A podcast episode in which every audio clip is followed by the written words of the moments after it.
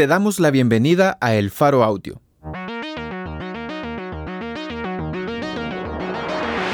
Ahora puedes escuchar nuestros reportajes en el momento que más te convenga. Sigue nuestro canal en tu plataforma de podcast favorita y no te pierdas las historias importantes de Centroamérica.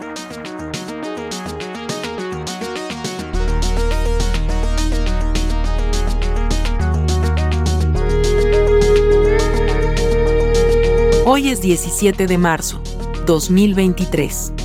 Esta es una columna de opinión, escrita por Ruth Eleonora López, abogada, máster en Derecho Electoral por las Universidades de Castilla-La Mancha y Valencia, y en Derecho Societario por la Universidad de Barcelona.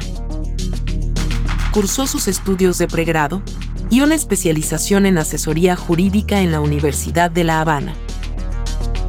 Fue asesora jurídica de la Presidencia del Tribunal Supremo Electoral y de la Dirección General del IS. Actualmente es jefa de Anticorrupción y Justicia de Cristosal y parte del cuerpo docente de la UCA. Un Tribunal Supremo Electoral ciego, sordo y mudo. Publicado en elfaro.net.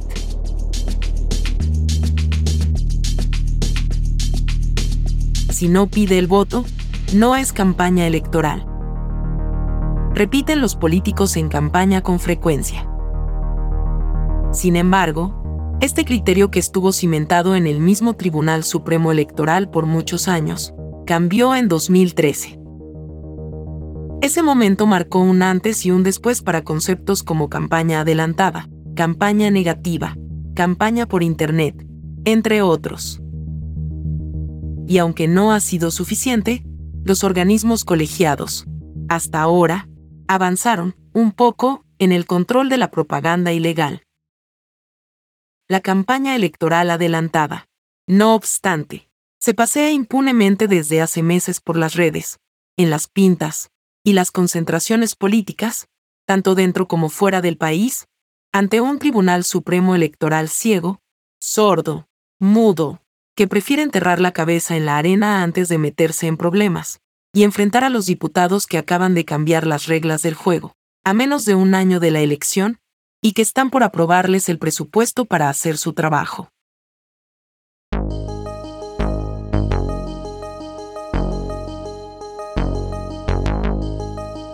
Las reformas al reglamento aprobadas en 2013 fueron resultado de un esfuerzo progresivo que tuvo su origen en 1996, cuando el Tribunal Supremo Electoral de la época aprobó un reglamento de propaganda. Este logró publicarse hasta 2009, bajo la decisión de una nueva presidencia del Tribunal Supremo Electoral, que decidió asumir la responsabilidad y sobreponerse a la decisión de presidentes anteriores, que por 13 años se negaron a hacerlo. El artículo 2 de ese reglamento entendía como propaganda las acciones tendientes a inducir a los electores a tomar opción con su voto, tomando en cuenta que el objeto de promover una opción política es generar una conexión tal que lleve al ciudadano a favorecerle el día de las elecciones. Este reglamento no pudo ser aplicado por la falta de la mayoría de los votos del organismo colegiado ya que en definitiva limitaba las prácticas de propaganda ilegal de los mismos partidos que proponían a los magistrados.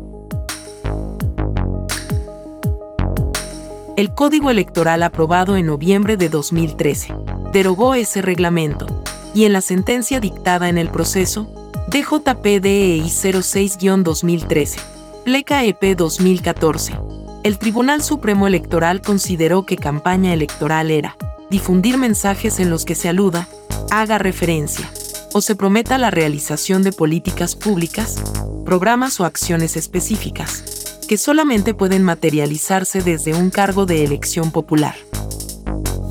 Esta resolución no dejó espacio para la duda, pues agregó que identificar al partido o candidato que llevará a cabo tales acciones, de tener la oportunidad de desempeñarse en el citado cargo en un periodo determinado lleva implícita la solicitud de apoyo futuro, que solamente puede darse a través del voto ciudadano, y que deja de ser abstracto al determinarse la elección en la que será requerido.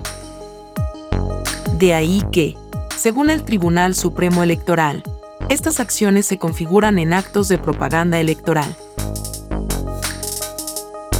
las reglas parecían estar claras para la propaganda positiva. Sin embargo, la propaganda entre los contendientes florecía, por lo que en el proceso de JP de 10-2013 diagonal EP 2014 el Tribunal Supremo Electoral amplió el concepto de propaganda a la propaganda negativa, sobre la que dijo que no solo tiene por finalidad buscar apoyo para una propuesta electoral, partido o candidato, sino también la de evitar que los adversarios no logren más simpatías o pierdan su caudal de apoyo electoral. Días después, el 28 de febrero de 2014, la Sala de lo Constitucional confirmó lo mandatado por el Tribunal Supremo Electoral, en la inconstitucionalidad 8-2014, y consideró que el rasgo esencial y definitorio de la propaganda electoral es su finalidad de captación de votos, y no las palabras o el modo, explícito o implícito, directo o indirecto, con que ese objetivo se persigue.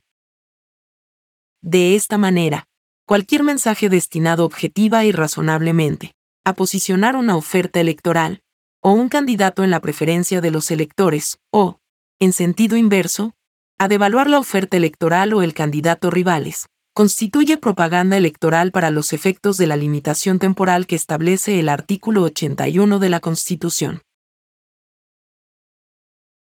En aquel momento, el Internet quedó fuera del terreno de la regulación. Sin embargo, el Tribunal Supremo Electoral en su actual integración, en las resoluciones PSE, E 2021-27-2020, PSE, E 2021-07-2020 y PSE, E 2021-03-2020, ha fijado como criterio que el Internet está incluido en el concepto valorativo de lugares públicos, contenido en el tipo sancionador del artículo 175 CE, estableciendo así que lo que ocurra en las redes también sería conocido por este tribunal. Lamentablemente, estos criterios no están siendo aplicados. Al revisar la estadística que consta en la memoria de elecciones de 2021, publicada en diciembre de ese año, los magistrados del Tribunal Supremo Electoral, todos aún en su cargo, conocieron 163 procesos sancionatorios electorales, de los cuales solo habían finalizado nueve, hasta la fecha, según las resoluciones publicadas en su portal de transparencia. Ninguno terminó en sanción. Todos fueron declarados improcedentes.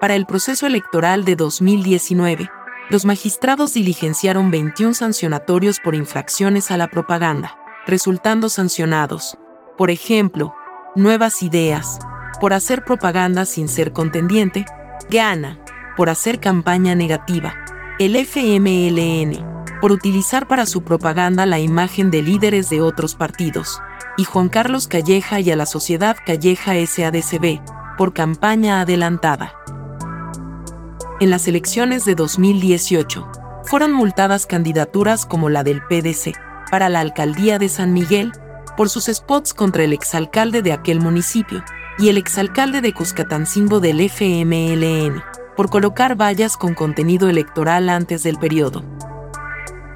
Mientras que en 2015 hubo 46 denuncias, terminando algunas en sanciones para distintos partidos.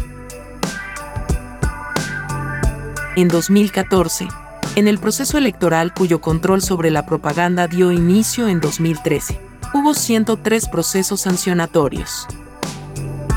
Para ese caso, más de 26 terminaron en sentencias condenatorias, y excepto tres procesos, culminaron antes de la publicación de la memoria de elecciones. Esto indica la prioridad y seriedad con la que aquel organismo asumió el reto del incipiente control de la propaganda.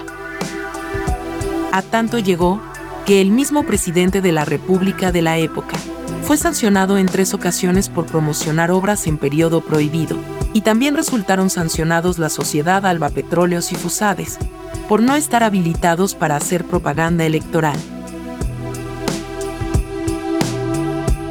Es por eso que vale la pena repetir, hasta el cansancio, que toda propaganda electoral positiva o negativa, es ilegal por ser adelantada si se hace cuatro meses antes de la fecha establecida para la elección de presidente y vicepresidente, dos meses antes de elección de diputados y Parlamento Centroamericano, y un mes antes en el caso de los consejos municipales. Finalmente, un partido de gobierno que no controle a funcionarios que se prevalen del cargo y que no respetan las reglas electorales, demuestra un claro temor al voto libre de la ciudadanía. Asimismo, una autoridad electoral que no controle las vulneraciones a la ley electoral no solo favorece claramente a un partido político, sino que incumple con las funciones que la Constitución y la ley le otorgan. Y por ende, contribuye en la afectación de la voluntad popular. El Tribunal Supremo Electoral es consciente de que la finalidad puramente sancionadora que posee tiene una finalidad de mayor relevancia. Preservar la equidad en la contienda electoral. Es decir, que el ente colegiado cumpla con su trabajo, tal como se lo especifica la ley, protege un interés general en la medida que se pretende evitar que el electorado salvadoreño sea sometido a influencias indebidas a través de actos de propaganda electoral, contrarias a la ley. ¿A qué le teme el Tribunal Supremo Electoral? O peor aún, ¿actúa intencionalmente para favorecer al partido de gobierno? El Salvador ha sido catalogado como una autocracia electoral. Es decir, el siguiente nivel es el autoritarismo, y la única barrera para descender es la existencia de procesos electorales competitivos. En 2021 el tribunal nos quedó a deber en su rol de control. Basta revisar las estadísticas expuestas o la debilidad frente al incumplimiento de las obligaciones de transparencia de los partidos. ¿Será capaz esta vez el Tribunal Supremo Electoral de garantizar condiciones de equidad en la contienda? ¿Seguirá cobardemente en silencio mientras le cambian las reglas del juego cuando ya el partido empezó? ¿Continuará ciego, sordo y mudo?